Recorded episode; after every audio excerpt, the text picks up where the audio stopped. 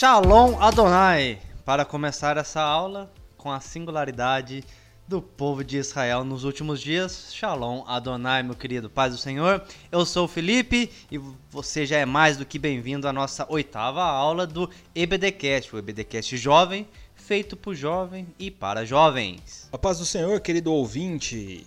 Eu acho que o irmão Felipe deu uma baixadinha na voz quando ele disse que o EBDcast é feito por jovens. Eu tô achando que ele não se sente mais tão jovem assim. Mas a juventude é apenas um estado de espírito e um dia os nossos corpos serão renovados e teremos um corpo glorificado. E aí não haverá mais dores nas costas, dores nas juntas, nem um tipo de dor, nem um tipo de sofrimento. Tudo isso porque nós seremos glorificados com Cristo. Fique com a gente. Hoje somos só nós dois por enquanto, mas fique com a gente aí, tem muita coisa boa vindo aí nesse estudo a respeito da singularidade de Israel nos últimos dias. Hoje nós vamos ver a importância de Israel na escatologia e para o futuro do mundo. E vamos de texto do dia. Gênesis 12, versículo 13: E abençoarei os que te abençoarem, e amaldiçoarei os que te amaldiçoarem e em ti serão benditas todas as famílias da terra. Esse é o nosso texto da nossa aula inteira.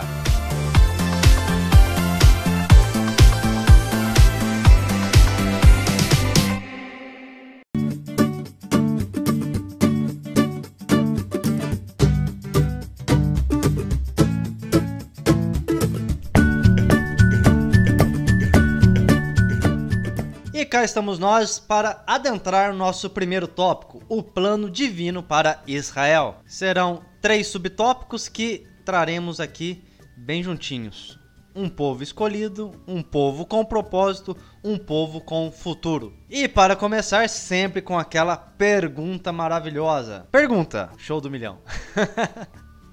A aliança de Deus se encerrou por causa da igreja? Com certeza não. Com certeza a aliança de Deus com o povo de Israel não se terminou ainda, porque a gente vê que durante todo, toda a história da humanidade, o povo de Israel é um povo perseguido, é um povo sofrido, é um povo que passa por muitas e muitas tribulações, muitas e muitas perseguições chegam quase a, a serem dizimados, mas a aliança de Deus com o povo de Israel ela é muito forte, ela é uma aliança que começa lá com Abraão, né? Se a gente for pra, parar para estudar as alianças de Deus com a humanidade, são, são muitas alianças. Existe aliança com, com Adão, com Abraão, com Davi, com Moisés. Existe a, a, a nova aliança da qual nós fazemos parte, mas a aliança do povo de Israel, que é a aliança feita com Abraão, que é ali quando Deus fala para Abraão, Abraão é, sai da sua terra, da sua parentela, e te farei um pai de multidões, né? E em ti serão abençoadas todas as famílias da terra. Essa aliança ainda não terminou, essa aliança, ainda permanece firme e ela só vai se concluir com a vitória do rei de Israel, o primeiro rei de Israel, Jesus Cristo. Quando Jesus vier nas alturas, nas nuvens e vencer os inimigos de Israel e trazer a paz para Israel, que a gente já viu, já falou no, no, nos episódios anteriores é aí que a gente vai ver que a aliança vai se concluir. Então, nesse momento, ela ainda não terminou. Deus não é homem para que minta, nem filho do homem para que se arrependa. Mas Deus fez a sua aliança. Eu acho muito bonito quando vemos a aliança de Deus ali em Gênesis 15 com Abraão. Eu acho muito interessante que ele chama Abraão.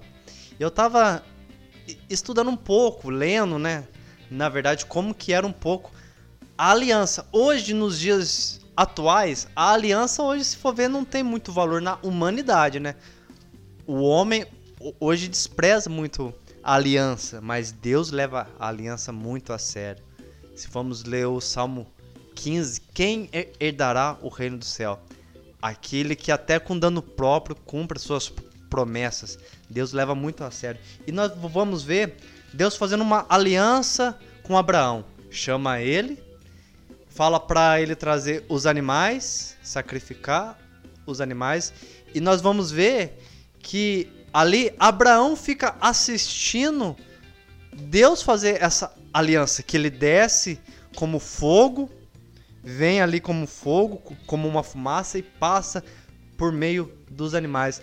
nós vamos ler nessa parte que isso representava muito que Deus fazendo uma aliança no, nos povos antigos, falou, ó, se eu, se eu descumprir essa aliança que aconteça comigo, o que aconteceu com esses animais. Então nós vamos ver Deus cumprindo, vendo que a responsabilidade de Deus fazer essa aliança com o homem.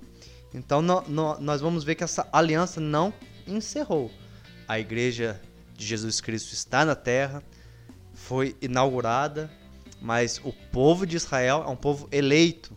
Deus escolheu Israel para ser a nação dele, a menina dos olhos dele. Se formos ler o Salmo 89, ali ó, será duradouro como a lua, minha fiel testemunha no céu. Então, a aliança que Deus tem, ela não se passou. E Lucão, eu sei que você já falou um pouco, mas e o propósito de Deus com esse povo? Qual que era o propósito de Deus? Lógico, se você está nos acompanhando, você já vai ter um, uma noção que o texto do dia já falou bem. Mas o Lucas vai falar mais ainda. O propósito de Deus com a humanidade se inicia desde a criação de Adão e Eva. Na verdade, desde a criação de Adão, né? Ele cria Adão para um relacionamento com ele e eu já falei isso várias vezes aqui. A nossa vida, ela precisa ser pautada em um relacionamento com Deus. Nós precisamos nos relacionar com Deus, porque é isso que ele busca de nós. Ele, ele quer ter uma vida de relacionamento com seus filhos. É para isso que ele cria o homem, o homem se distancia dele, o homem desobedece, peca, se afasta dele e aí é retirado do, do paraíso, é retirado do Éden. Então o homem começa a caminhar por suas próprias pernas, por suas próprias vontades e com isso, Deus ele tenta por várias vezes refazer esse relacionamento. A gente vê ali com, com Noé que Deus ele traz o dilúvio, separa Noé e sua família e aí faz ali uma aliança com Noé. E ainda assim depois o homem volta de novo a se afastar de Deus, o homem volta a pecar novamente. E mais uma vez ele vai lá e busca Abraão e faz novamente uma aliança com Abraão. E assim é sucessivamente até Jesus Cristo. Então, o objetivo da aliança de Deus com o povo de Israel é trazer um relacionamento com o ser humano, com o homem.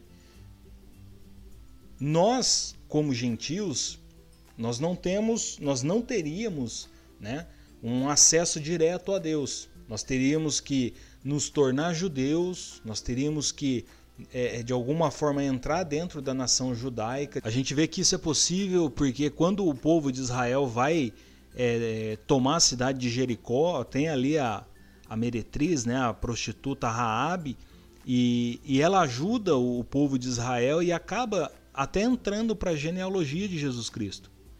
E isso mostra que é possível, que não é assim Deus é, realmente se entristeceu com todo mundo e falou assim: eu vou fazer um povo aqui, vou separar um povo e os outros que se percam e eu vou só cuidar desse povo aqui. Não, ele realmente queria, através daquele povo, abençoar outras nações.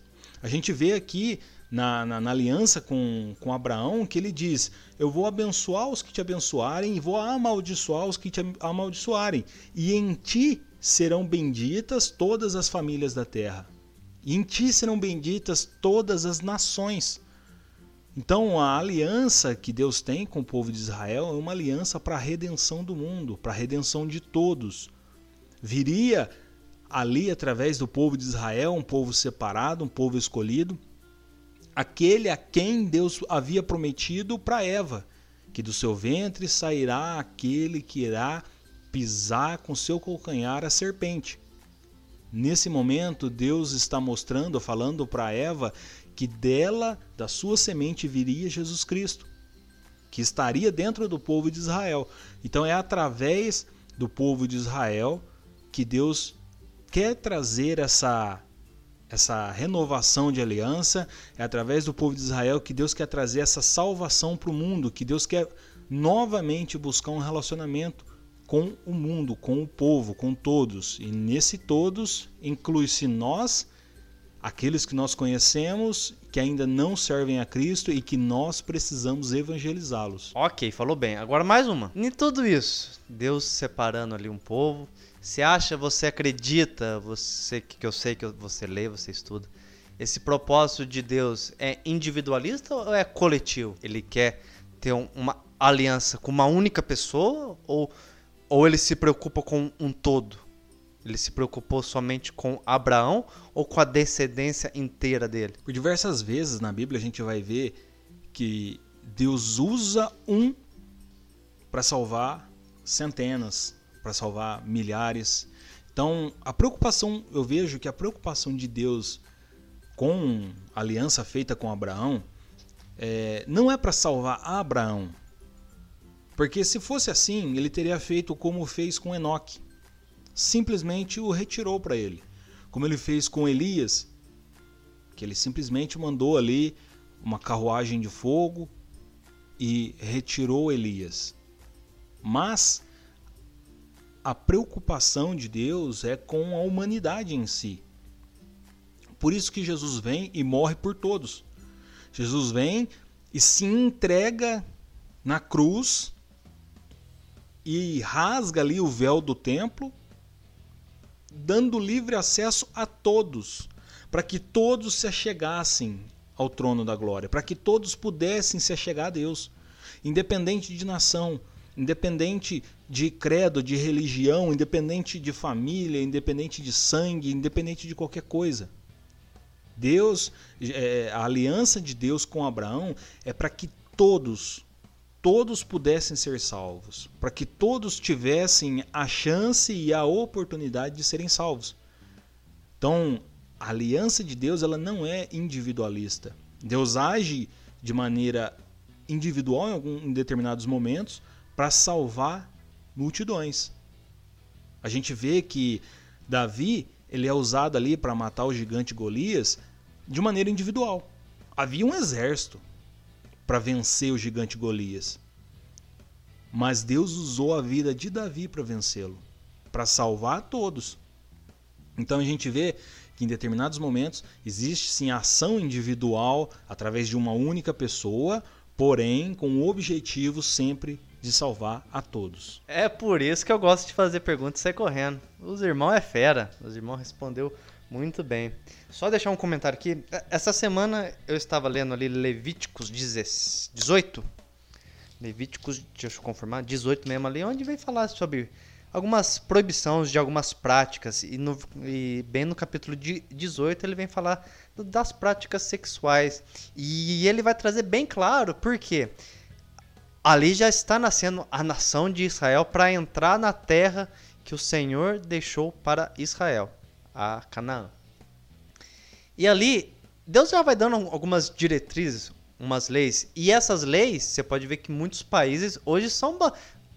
As leis de alguns países são baseadas na, na lei de Deus. Por quê? A imoralidade estava muito grande. Você vê que, que as leis que, que Deus dá, porque era o costume que os outros povos tinham. Costumes terríveis, cara. O povo ali, se você ler o capítulo 18 de, de, de Levíticos, você vai ver as práticas ali abomináveis. Pai tinha relação com filha, mãe tinha relação com filho, o, a, a pessoa tinha relação com a tia, com o tio estava devastado e era assim um costume daqueles povos pervertidos, os pagãos. E Deus vem trazer essas leis porque Deus já estava separando um povo santo, santificando, porque a imoralidade estava terrível. Então Deus já vem trazer leis e trazer uma conduta moral e santa para um povo. Você vê que a perversidade, se Deus não intervém na humanidade, com certeza o povo já estava destruído já fazia tempo. Já fazia tempo, porque o homem se corrompeu de tal maneira que, que os seus próprios caminhos foi levando. Mas Deus levantou uma nação, Israel. E essa nação é uma nação que prevalece, que, que está prevalecendo até nos dias de hoje. Israel existe, está lá. Você pode procurar, existe, tem a nação de Israel. A nação que é atacada, que é sofrida, mas Deus nunca deixou de cuidar de Israel. Se você for ler alguns relatos, alguns testemunhos de soldados israelenses, porque Israel está sempre sofrendo ataques. Se você for ver testemunhos de soldados israelenses, cara, você vê que Deus livra Israel até nos dias de hoje. Algum tempo atrás, vi um testemunho de um, de, de um soldado que estava ali, na, ali com, na Palestina, ali na faixa de, de Gaza e, e, e a tropa dele estava cercada e já não tinha mais salvação. E o povo começou a atacar, a bombardear essa tropa. E ele pensou: morremos. Aqui acabou a minha vida e acabou. E, e a tropa ali começou a ser atacada, ser atacada com bombas. E ele começou a ver que, que as bombas batia como numa parede invisível. E as bombas não chegavam até a tropa. E ele falou: ali eu tenho certeza que foi Yahvé. Yahvé pôs a, aquela muralha invisível e os mísseis batiam ali. E falou que o, que o inimigo se assustou tanto que não compreendeu e fugiram com medo, porque não compreenderam o que, que estava acontecendo, porque os, os mísseis não passavam daquela fronteira e era um povo judeu. Não era assim, não eram cristãos, era um povo judeu que, que acreditam em Yahvé, que acreditam em Deus. E nisso você vê que Deus cuida até dos dias de hoje de Israel. Então vou, vou, vamos ver que é, que é um povo escolhido, que é um povo com propósito, que o Lucas trouxe bem, e é um povo também com um futuro, um futuro de abençoar as, nação, as nações. E nós vamos ver também que eles têm um futuro. Paulo vai nos trazer bem claro aqui, ó, Romanos 11, Deus vai alcançar Israel. Fica tranquilo. Hoje pode ser o tempo dos, dos gentios se converterem a Jesus. Mas Jesus não esqueceu de Israel. Jesus não esqueceu. Não esqueceu. E, e, e o tempo dele virá vai ter o futuro deles e Jesus vai intervir e vai abençoar e vai alcançar esse povo e eles serão salvos.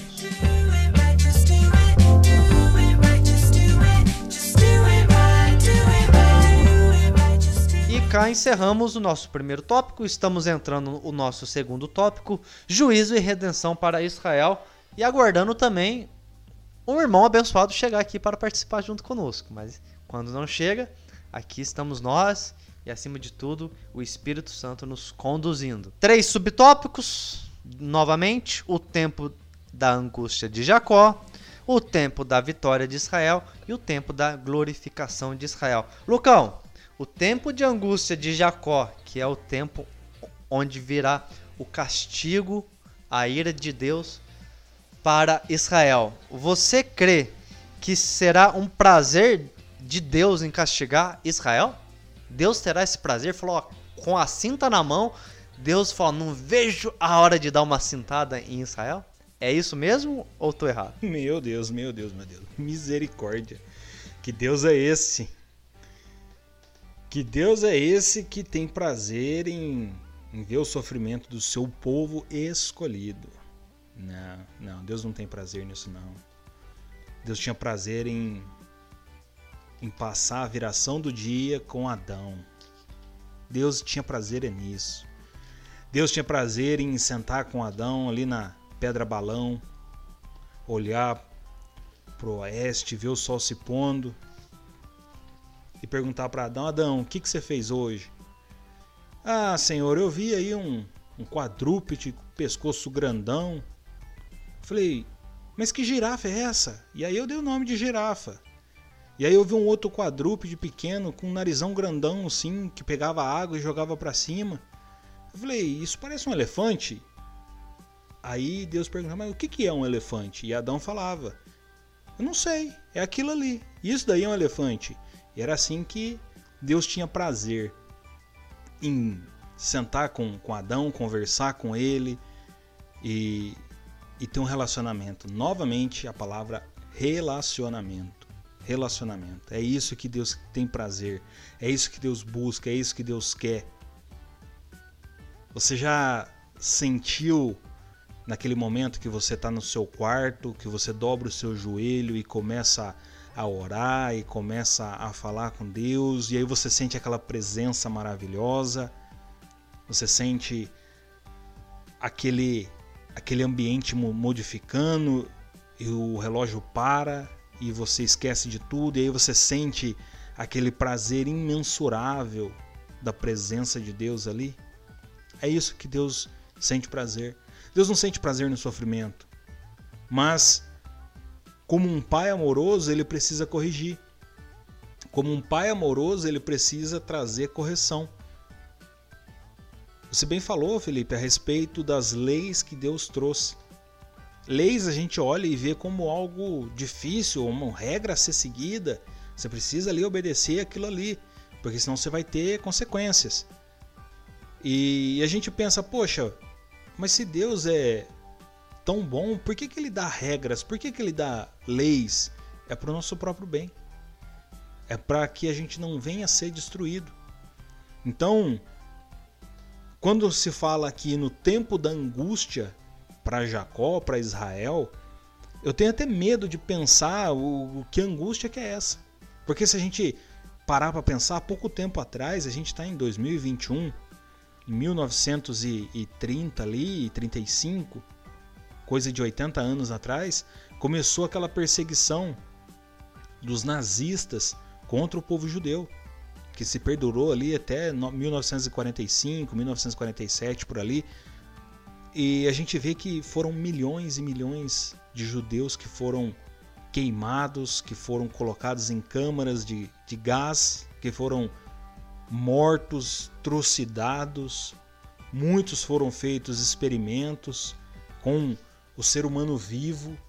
Eu não quero nem usar a palavra judeu, quero usar a palavra ser humano mesmo.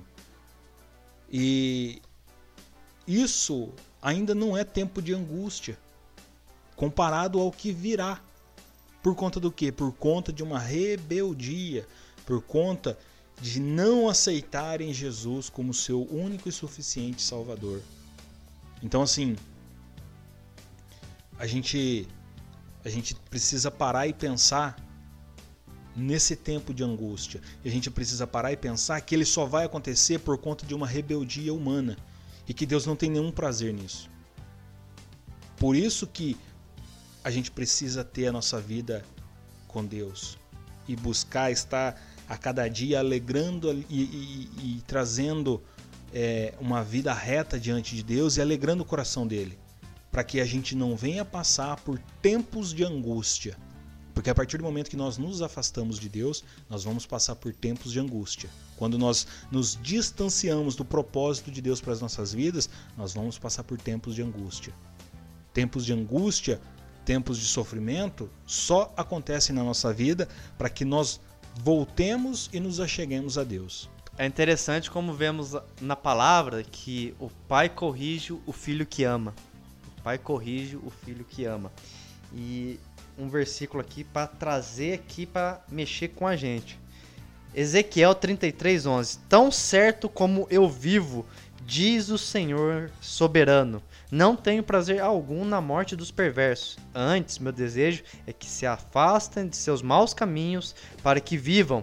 Arrependam-se, afastam-se de suas maldades, porque morrer, ó povo de Israel. Isso que Deus está falando. Deus não tem prazer nenhum em castigar o seu filho, de ver o seu filho sofrer, mas ele faz isso por amor, para salvar o filho que se perdeu. Ele vai trazer uma correção para ele. Se essa for a forma de salvar o seu filho, ele vai dar essa correção para que possa trazer seu filho para perto. Porque o povo de Israel, como já estudamos, se desviou do propósito de Deus. Quantos mil anos aí fora do propósito de Deus, não reconhecendo Jesus como seu Senhor, como seu Salvador, seu verdadeiro Messias? E vai lá e vai fazer uma aliança com o anticristo, com o filho da perdição, o Enico, o filho de Satanás. E vai fazer uma aliança com ele. E quando vê que o anticristo, pensando que é o Messias, eles vão romper esse trato e vão se voltar para Deus. Vão se voltar para Jesus e o Espírito Santo vai fazer essa obra. Porque eu creio que na grande tribula tribulação o Espírito Santo não vai sair da terra. Ele vai ficar na terra, mas de operar de uma forma diferente que, ele está operando hoje, nos dias de hoje eu creio que ele vai voltar a atuar como ele atuava no Antigo Testamento, que ele vinha sobre as pessoas, operava e saía, mas ele não vai se afastar da terra. E ele vai vir, vai operar e muitos se converterão, porque esse é, é o trabalho do Espírito Santo, convencer o homem do pecado, da justiça e do juízo e vai mostrar, vai convencer os judeus que Jesus é o verdadeiro Messias e vai vir o tempo da vitória de Israel. Israel vai estar cercado ali, porque o, o anticristo vai ficar furioso com o que o povo de Israel fez, rompendo a aliança, o trato que fizeram com ele. E ele vai ficar furioso, que vai reunir os grandes comandantes do mundo inteiro para cercar Israel, para destruir Israel. E nisso nós vamos ver que vai vir um tempo de vitória. Deus vai vir sobre o Monte das Oliveiras, Jesus né, vai descer no Monte das Oliveiras na batalha do Ar Armagedon e batalhar em favor de Israel, salvando Israel. Então esse será o tempo de vitória de Israel, que vai vir o tempo sobre eles. Chegou, chegou, chegou, chegou! Não estamos mais somente em três, agora estamos em quatro. Eu, Felipe, Lucas, Jesus e o presbítero Guilherme chegou. É isso aí, meus irmãos. Estamos aqui reunidos mais uma vez. É, atrasei, demorei, mas estou aqui, né? Para honra e glória do nome do nosso Senhor e Salvador Jesus Cristo. Mas tenho certeza que está sendo bênção e vai ainda continuar sendo muita bênção. Então, falamos aqui bastante sobre o tempo da angústia e o tempo de vitória. Mas, Lucão, traz aqui para mim, ó no tempo de sofrimento, que, como você mesmo falou, será um sofrimento jamais visto. E nós vamos ver, como você mesmo falou, nem na perseguição do Holocausto, ali no tempo de, do, do nazismo, Israel sofreu. E o povo já está acostumado de ver Israel sofrer? É isso mesmo? Estamos acostumados? Ah, aquele povo sofre mesmo, já está acostumado. Vai ser assim? Olha, Fih, aqui na revista traz pra gente um, um, um, pequeno trecho aqui, um comentário a respeito do pastor Antônio Gilberto que disse assim, ó: A grande tribulação visa em primeiro plano os judeus, mas o mundo todo sofrerá também. Deus entrará em juízo com seu antigo povo para expurgá-lo e levá-lo ao arrependimento e conversão. Ninguém deve estranhar esse sofrimento nacional necessário para os judeus. O que, que a gente pode pensar nisso daí? Pega a história de Israel. Desde que saiu ali do, do Egito. Estava no Egito, era escravo, saiu do Egito, 40 anos de deserto, toma a terra prometida, e aí começa a Malequita, é, tantos, tantos outros é, povos ali que se levantam contra eles, estão sempre em batalha, estão sempre em luta, estão sempre ali enfrentando os ataques. E aí depois é, Império Babilônico, Império Medo-Persa, Império Greco-Romano e tudo e perde terra e retoma terra e perde terra de novo e retoma terra de novo. E a gente vê que na história de Israel existe ali um sofrimento contínuo. E a gente está vivendo uma época onde, tá, é, onde existe uma demagogia muito grande. Né? Muitas pessoas falam a respeito do politicamente correto, que você não deve fazer isso, que você não deve fazer aquilo, que faz, falar tal coisa a respeito de uma pessoa é errado, que falar tal coisa a respeito de outra pessoa é errado, não pode ser isso, não pode ser aquilo. Mas quando é algo para ser falado contra a igreja de Cristo, contra o povo de Deus, ninguém se importa. Não, tá certo, é isso aí mesmo, porque eles são assim e tal, tudo mais. Porque a Bíblia é, tem um monte de leis ultrapassadas e precisa ser atualizada e tudo mais. Só que assim, existe essa perseguição, existe esse sofrimento na história de, de, de, Israel. E quando chegar o sofrimento ali, daquele tempo da angústia que a gente está falando, o, o, mundo não vai se importar.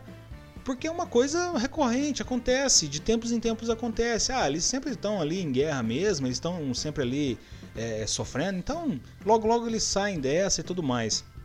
Então o mundo não vai se importar, o mundo não vai falar, ah, nossa, vamos intervir, né? Vamos dizer aí que algum órgão não governamental de várias nações vai intervir na situação, vai falar, oh, vamos parar de atacar Israel, vamos ajudar eles, porque o povo está morrendo ali, o povo está com fome, as crianças estão morrendo. Não, não vai ter isso.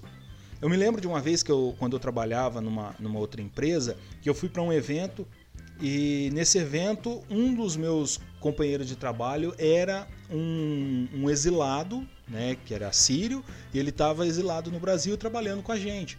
E, e no meio de uma conversa, de um bate-papo, a gente começou a falar a respeito da, daquela região, né? E uma das pessoas que estavam conosco falou assim: Olha, por que, que existe tanta guerra ali naquele lugar? E aí ele falou assim: aquele povo que está ali não tem que estar ali. Aquele povo de Israel, eles querem ser uma nação, mas eles não são uma nação. Isso, palavras saídas da boca de um sírio de uma pessoa que nasceu e cresceu em Damasco e depois veio para o Brasil refugiado. É, eu falei exilado, mas é refugiado. Exilado é uma outra coisa. E, e, e aí ele falou assim: olha, na minha cidade tem padarias que são mais velhas do que Israel. Eu não falei nada porque na época o meu conhecimento era bem escasso e eu não tinha a menor chance de argumentar contra ele. E eu fiquei pensando, na mentalidade desse povo. Na mentalidade que o povo tem a respeito de Israel. Para eles, Israel é uma nação a partir de 1950, quando a ONU determinou e declarou que Israel é uma nação. Mas quem é a ONU perante Deus? Que lá em Abraão determinou que dele sairia uma nação. Deus disse lá em Abraão, fez uma promessa, falou: Você será pai de multidões. Você será pai de nações. Ou seja, já naquela época Deus já havia dito que Israel era uma nação. E só em 1950 que o mundo foi reconhecer. Que o mundo foi dizer: olha, Israel é uma nação. Mas a palavra do mundo é passageira, a palavra do mundo não vale nada. Da mesma forma como essa demagogia é passageira e também não vale nada. Da mesma forma que todo esse é, é, politicamente correto é passageiro e também não vale nada. Quando chegar a época de Deus fazer o acerto de contas com Israel, vai acontecer. Vai acontecer porque é Deus que determinou que vai acontecer e vai ter que acontecer. E o povo não vai se importar, o mundo não vai se importar. Porque é um povo de Deus sofrendo. O mundo não se importa com o sofrimento do povo de Deus. O mundo se importa com mentiras. O mundo se importa com pecado. Se você atacar o pecado, se você pregar contra o pecado, o mundo vai se levantar contra você. Porém, se alguma coisa se levantar contra o povo de Deus, contra o que é lei de Deus, o mundo não se importa, o mundo vai fazer vista grossa. Guizão, você chegou agora, o Lucão respondeu uma pergunta muito com propriedade. Lucão, para quem conhece o Lucão, o Lucão é bom de estudo, ele fala muito com propriedade mesmo, com respeito, porque o homem estuda muito bem a história, ele gosta. Quem conhece ele nós sabemos. Então, tá falando com base fazer uma pergunta para você que eu fiz para ele. O tempo de angústia de Jacó, de Israel, que verá ali onde será o, um acerto de conta de Deus com Israel. Deus terá prazer nesse acerto de conta? O que, que você me responde a, a, a respeito disso? Você acha que Deus já está com, com a chinela na mão, pronto para dar umas, uma chinelada na poupança de Israel?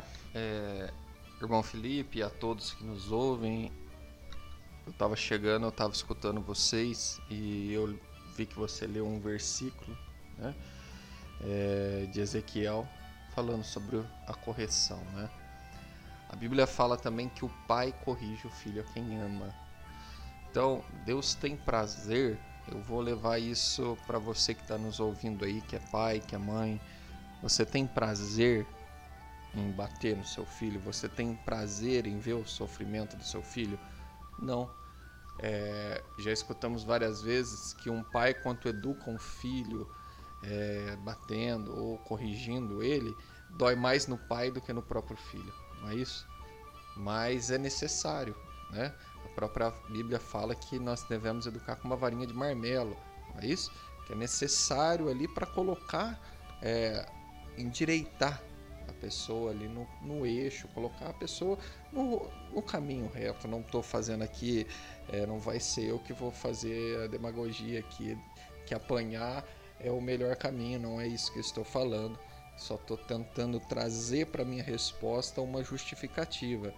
Nosso Deus não é um Deus carrasco, o nosso Deus não é um Deus que tem prazer na dor, o nosso Deus não é um Deus é, punitivo, vingativo, não. Nosso Deus é um Pai que ama e ele corrige a quem ama. Então, o sofrimento de Israel, Deus tem prazer nisso, Deus está com a chinela na mão para fazer Israel sofrer? Não, pelo contrário.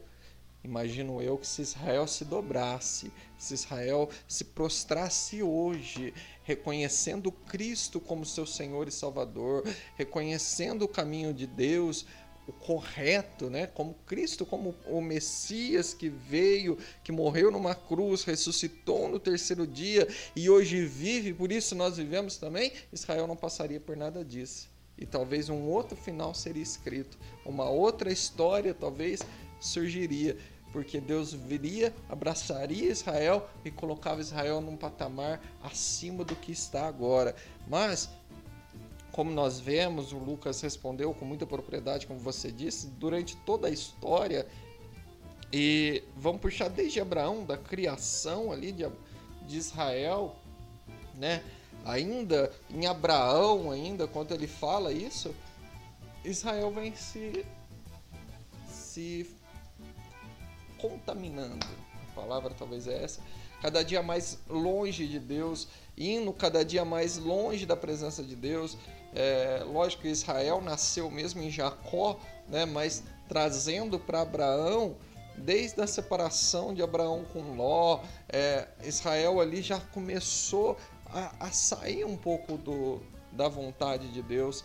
Eu falo Israel como povo, né? falando que aquele povo seria o povo de Israel, já começou a ir. Aí veio Isaac, você vê também é, indo na contramão, ali o povo indo na contramão daquilo que Deus tinha para eles. Aí vem Abraão, uh, Jacó com seus filhos. Você vê ali na maldade dos filhos, ainda com José, né, dos irmãos ainda ali você já vê uma perversidade no coração daquela, daquelas pessoas, daqueles homens, né? Até que e era quem que são essas pessoas? Quem que são é, os irmãos de José que venderam eles comerciante, que falou para o pai que ele tinha morrido? Quem que são? É o povo de Israel, é a nação de Israel, são os patriarcas ali, né? São os fundadores. Então, desde ali, você já vê que o povo está indo para longe de Deus. Se o povo se voltasse para Deus hoje, uma nova história se escreveria. Mas Deus não tem prazer. Deus corrige porque ama e corrige porque quer vê-los perto. Mas você acredita que chegar um, vai chegar uma hora que esse povo vai se chegar a Deus ou você acha que, que não vai ter chance mesmo? Eu acredito naquilo que a Bíblia fala. Eu acredito naquilo que está escrito. Que o que está escrito para mim é rema. E a Bíblia fala que todo joelho e toda língua confessará. Quando fala todo é todo. O tudo na Bíblia é tudo. Então eles vão confessar Jesus como seu Senhor e Salvador.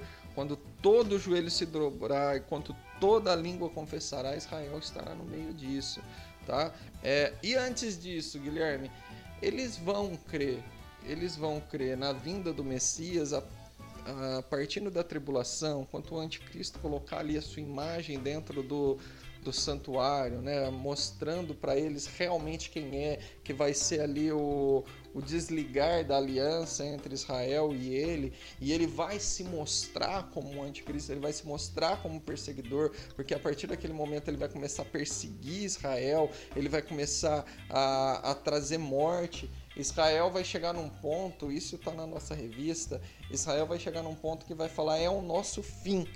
Aí eles vão clamar, aí eles vão é, buscar o Messias, eles vão pedir para o Messias, é onde que Jesus vem pela terceira vez, vamos dizer assim, né? Que a segunda ele virá nos buscar, né?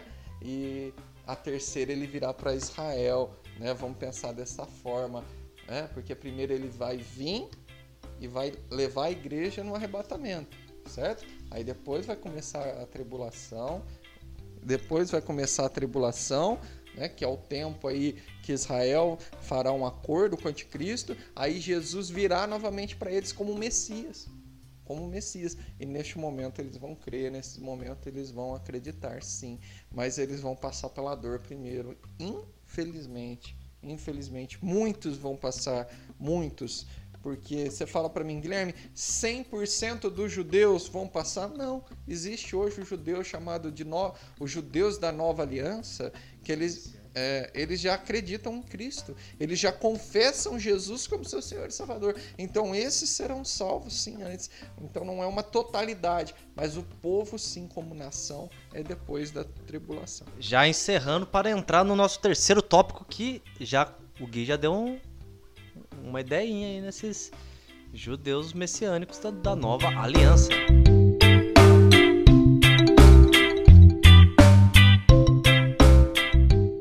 Estamos agora no terceiro tópico. Oremos por Israel.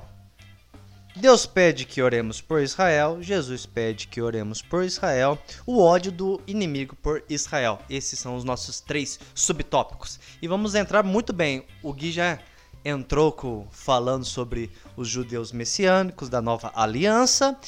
Já tem uma pergunta e algo muito interessante. Orar por Israel, certo ou errado? Nós estamos aqui no estudo onde já aprendemos bem que Deus não esqueceu de Israel. Então, para eu ser cristão, um verdadeiro cristão, eu preciso ser judeu, então, Lucão? Como que você responda, responderia isso? Eu preciso seguir as leis eu preciso ser circuncidado? Misericórdia. Olha, vou começar aqui pela primeira pergunta. Orar nunca é errado, a não ser que você ore para Deus abençoar um pecado seu. Você tá lá fazendo coisa errada, é, cobiçando a mulher do próximo, e aí você ora para Deus acabar com o casamento do outro para você ficar com ela. Isso é errado. Não faça isso, tá? Mas orar nunca é errado. E orar pelo povo de Israel é uma bênção. Porque olha na aliança de Abraão, Deus fala: Eu vou abençoar aqueles que te abençoarem. Né? Então, se a gente pensar dessa forma, se a gente orar pela paz de Israel, orar pelas bênçãos de Israel, é uma forma de nós amarmos o povo de Israel. E o correto é que nós oremos para que haja paz em todas as nações, não apenas em Israel. Que a gente ore pela Bolívia, pela, pelo Chile, pelo Brasil, principalmente nós carecemos da igreja orando incessantemente pelo nosso país. E então orar por Israel não é errado. É até o que Deus pede para que a gente faça, né? A gente a gente precisa é, é, está sempre buscando aquilo que agrada o coração de Deus. E a nação de Israel, por ser uma nação escolhida por Deus, a paz dela agrada o coração de Deus. Nós falamos aqui que a correção que Deus vai trazer sobre Israel não vai agradar o coração de Deus. Então, quando a gente pede pela paz, é pedir por algo que agrada o coração de Deus. Então, é, não é errado, é correto e necessário. Agora, com relação a as leis judaicas e, e, e, a gente pensar assim, não, se eu preciso então orar pela paz de Israel, então eu preciso me tornar um judeu, eu preciso me circuncidar. Não, não, não, não. Nós não somos judeus.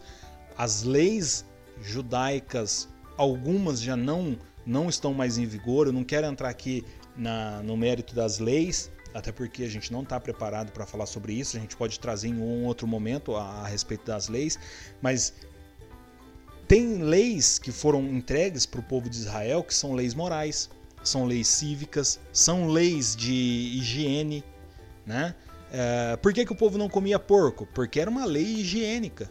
Não é que o porco ia trazer maldição, não. É porque, gente, carne de porco se você não tiver uma geladeira, se você não tiver uma maneira de você cuidar da carne de porco ali, não tem como você comer a carne de porco. Ela precisa ser bem cozidinha, ela precisa ser bem feitinha. Porque é uma carne que ela acaba se tornando uma carne impura, uma carne cheia de, de, de germes, de vermes, de doenças ali. Então, por essa questão, eles não podiam comer carne de porco. Mas a partir do momento que nós temos aí a geladeira, que nós temos fogão, nós temos panela, um monte de coisa, então dá para se comer carne de porco. O povo de Israel poderia muito bem aproveitar um, um bom bacon, mas não querem aproveitar o bom bacon. Eles não sabem que uma das maiores maravilhas que Deus criou, Deus escondeu dentro da barriga do porco, que é o bacon. É uma maravilha, bacon é vida. Não come muito que tampa as veias coronárias. Mas a gente, pensando nisso daí, é, vamos, vamos, lembrar aqui de Atos 15, quando teve o primeiro concílio o concílio de Jerusalém. Por que, que teve esse concílio? Porque exatamente por conta dessa questão. Tinha ali o, o grupo de gentios que a, haviam acabado de, de, se converter ao cristianismo e tinham os judeus que a, a, também haviam convertido ao, ao cristianismo. Esses judeus acreditavam que para ser cristão precisava ser judaizante. Você precisava se é, é, transformar em um judeu. Você precisava seguir as leis, porque Cristo, o Messias, havia se revelado apenas para os judeus. Essa era a mentalidade deles. Já os outros irmãos, né, os gentios, não acreditavam nisso. Né? E aí vem Pedro e Tiago nesse concílio e traz que a fé é o único requisito, mas que deve haver a evidência de mudança né? Você precisa mudar o seu, o seu estilo de vida. Não adianta você apenas acreditar. Não adianta você é, viver no mundo e, e não seguir a vontade de Deus e não fazer a vontade de Deus e, e assim, não, eu acredito em Deus, eu acredito em Jesus Cristo, eu acredito é, que, que Jesus é o Filho de Deus, eu acredito no Espírito Santo, mas eu não sou batizado, eu não faço parte de uma igreja, eu não participo da ceia, eu não me envolvo com os irmãos da igreja. Então, assim, não adianta, você precisa ter fé, sim, você precisa ter fé. É importante que tenha fé, mas precisa haver é, mudança de vida, precisa haver transformação, você precisa se envolver no corpo da noiva de Cristo, no corpo de Cristo. Um membro fora do corpo é um membro amputado, e um membro amputado necrosa, morre. Então, Fora do corpo de Cristo não há vida. Você precisa estar no corpo de Cristo, você precisa ter vida. Mas você não precisa é, seguir as leis judaicas, porque o povo judeu ainda não aceitou Jesus Cristo como o Messias prometido, como o Salvador. Então, é, a gente precisa ter esse entendimento. A gente precisa orar por Israel, a gente precisa clamar pela paz de Israel, mas a gente não precisa seguir as leis judaicas. A gente não precisa é, guardar o sábado, embora guardar o sábado é muito bom. Embora descansar no sábado e no domingo é muito bom, eu faço isso todo final de semana, religiosamente, né? E você não precisa é, sacrificar, você não precisa do sacerdote para levar o seu, o seu pedido a Deus, o seu pecado ali para ser é, é, imolado no cordeiro, porque o cordeiro de Cristo já foi imolado na cruz por nós. Ele já rasgou o véu do templo, já deu livre acesso para que nós venhamos dobrar os nossos joelhos e clamar a Deus e, nos achegarmos a Deus e sermos santificados. O Espírito Santo está agindo no nosso meio, no nosso tempo, nos nossos corações, para que a gente venha a ser purificado, para que a gente venha a ser justificado, para que a gente venha a ser santificado para a volta de Cristo. É nisso que a gente precisa viver, é nisso que a gente precisa acreditar. E não em leis que já não estão mais em vigor, porque a aliança de Deus, agora a nova aliança, vem através de Cristo. Muito bom, Lucas, é isso mesmo. E tava falando aqui pro Felipe, né? É certo ou é errado? É certo, né? Não vamos ser nós aí é, faladores de blasfêmia, que é errado. Meu irmão, a pergunta é a seguinte: é errado orar por alguém? É errado eu orar pelo meu irmão? É errado eu orar pelo meu amigo? É errado eu orar pelo vizinho, pelo papagaio, pelo periquito? É errado eu orar? Não é. Não é errado orar. É isso que a gente tem que pôr em mente. É errado orar por Jerusalém, meu irmão? Devemos orar. O que é orar? É falar com Deus. Então devemos falar com Deus sobre tudo. E por que não? E por que não colocar Jerusalém sobre isso? Por que não falar sobre Jerusalém? Então, em todo tempo, devemos orar. Jesus nos chama a orar. E aí vem, ele fala para orar também pela paz de Jerusalém. Davi, no seu salmo, foi falado na aula passada, ele fala sobre isso. Né? O que, que ele fala? Orem pela paz de Jerusalém, que sejam prósperos aqueles que te amam. Esse é no versículo 6, mas olha como que começa o Salmo dos degraus, né? Conhecido, que é o Salmo 122. Ele fala assim: Alegrei quando me disseram, vamos à casa do Senhor.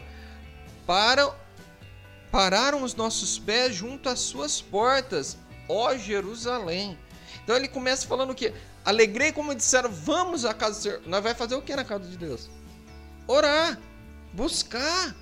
Davi está falando, alegro quanto me disseram, vamos para falar com Deus, vamos para nos alegrarmos e colocarmos diante de Deus a nossa súplica. E ele vem, continua. Jerusalém, você está destruída como uma cidade bem sólida. Vou repetir. Jerusalém, você está construída como uma cidade bem sólida. Para onde sobem as tribos, as tribos do Senhor, como convém a Israel, para renderem graça ao nome do Senhor. E aí ele fala o que? Olha, você foi construído como uma cidade fortificada. A tua base é sólida. Porque a tua base é Deus, a tua base é o Pai, a tua base é aliança. E sobem para ti todos aqueles que querem adorar o nome do Senhor. Aí ele vem e fala: orem pela paz de Jerusalém, que sejam prósperos aqueles que amam. E ainda ele coloca o que? Ele coloca uma profecia para aqueles que oram. Se você orar, você vai prosperar. Sejam próspero aquele que ora pela paz de Jerusalém, aquele que te abençoa, porque todo aquele que te abençoar será abençoado. Foi o que o Lucas falou aí também no versículo. Reine paz em seu meio e prosperidade nos seus palácios, por amor dos meus irmãos e amigos. Eu peço, haja paz em vós, por amor da casa do Senhor nosso Deus, buscarei o seu bem. Então, por amor à casa do Senhor, buscarei o seu bem. O que, que Davi está falando? por amor a Deus, por amor àquele que nos dá vida hoje, aquele que colocou Israel como a menina dos seus olhos, aquele que colocou Israel como o povo chamado e eleito, oremos por esse povo, porque foi através deste povo que conhecemos a Cristo. Foi através deste povo que chegou salvação à nossa casa. Porque, meus irmãos, muitos se falam, né? o Lucas ali colocou bem. Ah, eu, eu não posso orar porque senão eu tenho que ser como um judeu. Não, não é isso.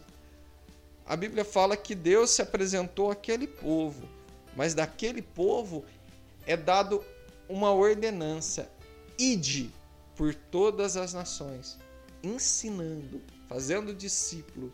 Então, o ide dado para aquele povo foi para alcançar a nós. E alcançando a nós, nós devemos orar para aquele povo.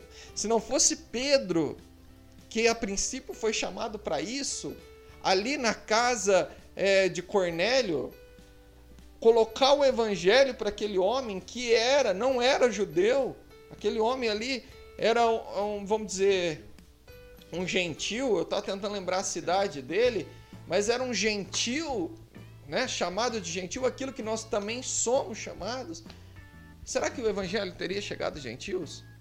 Ah, mas Pedro deu o primeiro passo. Pedro deu, mas ele estava ensinando isso a quem? Para você que não sabe, neste momento Paulo estava vendo isso também, aprendendo.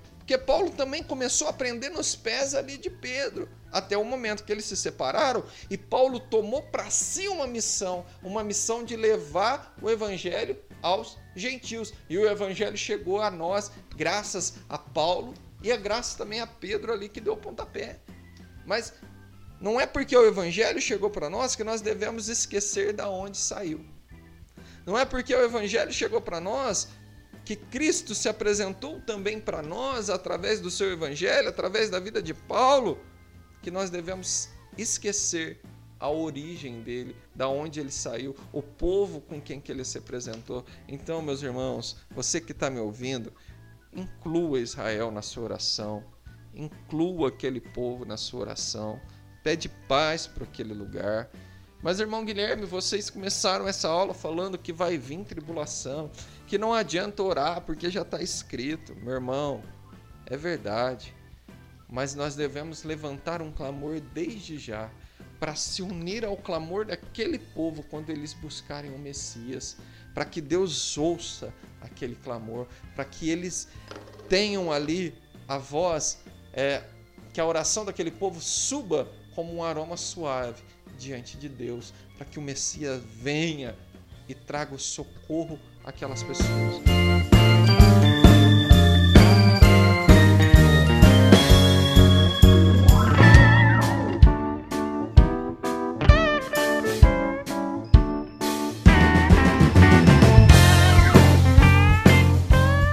Muito bem, aqui terminamos a nossa aula. Sinto que saí circuncidado dessa aula. Sinto que saí profundamente circuncidado pela palavra, por Jesus e seguimos. Amém. Foi muito bem. Chegamos aqui. Lucão falou muito bem. O Guilherme chegou também trazendo a espada, dando espadada para todo lado, cortando o inimigo no meio. e nós terminamos muito bem a nossa aula número 8. E já quero já deixar meus agradecimentos e já quero trazer alguns recados, alguns recados para o nosso irmão. Você que me ouve, amado e querido irmão, o que, que você está achando dos nossos podcasts? Queremos deixar aqui o nosso canal aberto para perguntas, dúvidas, questionamentos, elogios e toda honra, toda glória sempre a Cristo. Mas se você quiser participar, quiser nos trazer alguma pergunta, tiver dúvida de alguma coisa que falamos, por favor, entre em contato conosco, mande mensagem no Instagram, palavra compartilhada, mande mensagem nos nossos WhatsApps, temos aqui o irmão Lucas, tem o irmão Guilherme, tem eu, tem o presbítero Robert, tem o pastor Cláudio, aí o bicho vai pegar.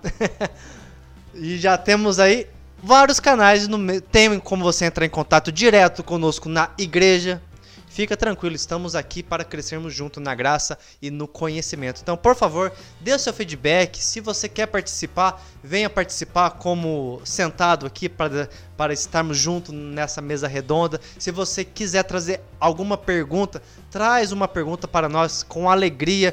Buscaremos em oração e na palavra responder para você, querido e amado irmão. E aqui já, já quero deixar minha saudação. Estou agradecido a Deus por mais um podcast, mais um conhecimento e sair mais edificante pela graça da palavra de Deus. Quero deixar o meu grande abraço, que Jesus abençoe a sua vida e até a próxima, se Deus assim permitir. Tchau, obrigado. Também quero aqui agradecer a Deus, quero louvar a Deus aqui pela sua vida que nos ouve, nos acompanha. Tudo isso que o irmão Felipe falou é muito importante para nós, o seu feedback, tudo isso que é, dúvidas, questionamento. Se você tiver algum ponto também, assim, olha, é, eu sei alguma coisinha aqui a respeito de tal aula e vocês deixaram passar isso daqui, eu acho muito importante. Manda pra gente também, se quiser mandar um áudio, a gente coloca aqui, dá um adendo aqui na, na, na, nas lições aqui, para que é, a gente possa juntos crescer, né? Todos nós possamos juntos crescer. E o meu agradecimento é de coração aqui para você que nos ouve, porque nós paramos, estudamos, conversamos e preparamos essa, esse bate-papo aqui. E isso aqui nos agrega conhecimento, nos agrega sabedoria e é por você e por Deus que nós fazemos isso. Nós acreditamos que isso aqui pode trazer crescimento espiritual para a vida de muitos e tem trazido também para as nossas vidas. E é isso daí. Fica o nosso agradecimento e fiquem todos na paz do Senhor. Aleluia. Não sai ainda. Quero já colocar a bênção apostólica, mas agradecer você realmente que está aí nos ouvindo todos esses sábados, né? Que, que nós viemos gravar, é, fazemos com dedicação, com amor, para você mesmo, como o Lucas falou, ser edificado. E queremos muito que você se interaja conosco. Então mande mesmo a sua pergunta, a sua dúvida, quiser falar alguma coisa aí com a gente, mande mesmo, estamos aqui para que você se interaja mesmo. Obrigado pelos irmãos por me convidarem, por permitirem que eu faça parte deste deste projeto tão bonito. Obrigado, Lucas, obrigado, Felipe, que são aí os pioneiros, ou o presbítero Robert também, é, que não pôde estar aqui com a gente, mas é um dos nossos ajudantes aqui, colaboradores aqui. Então, queridos, obrigado. É, estenda sua mão para frente e que a graça e a paz de nosso Senhor e Salvador Jesus Cristo, o grande e imensurável amor de Deus e as doces e maravilhosas consolações do Espírito Santo do Senhor. Seja com cada um dos meus amados irmãos e irmãs, com cada lar e com cada família que nos ouviram e com toda a amada igreja e junto nós digamos amém. amém.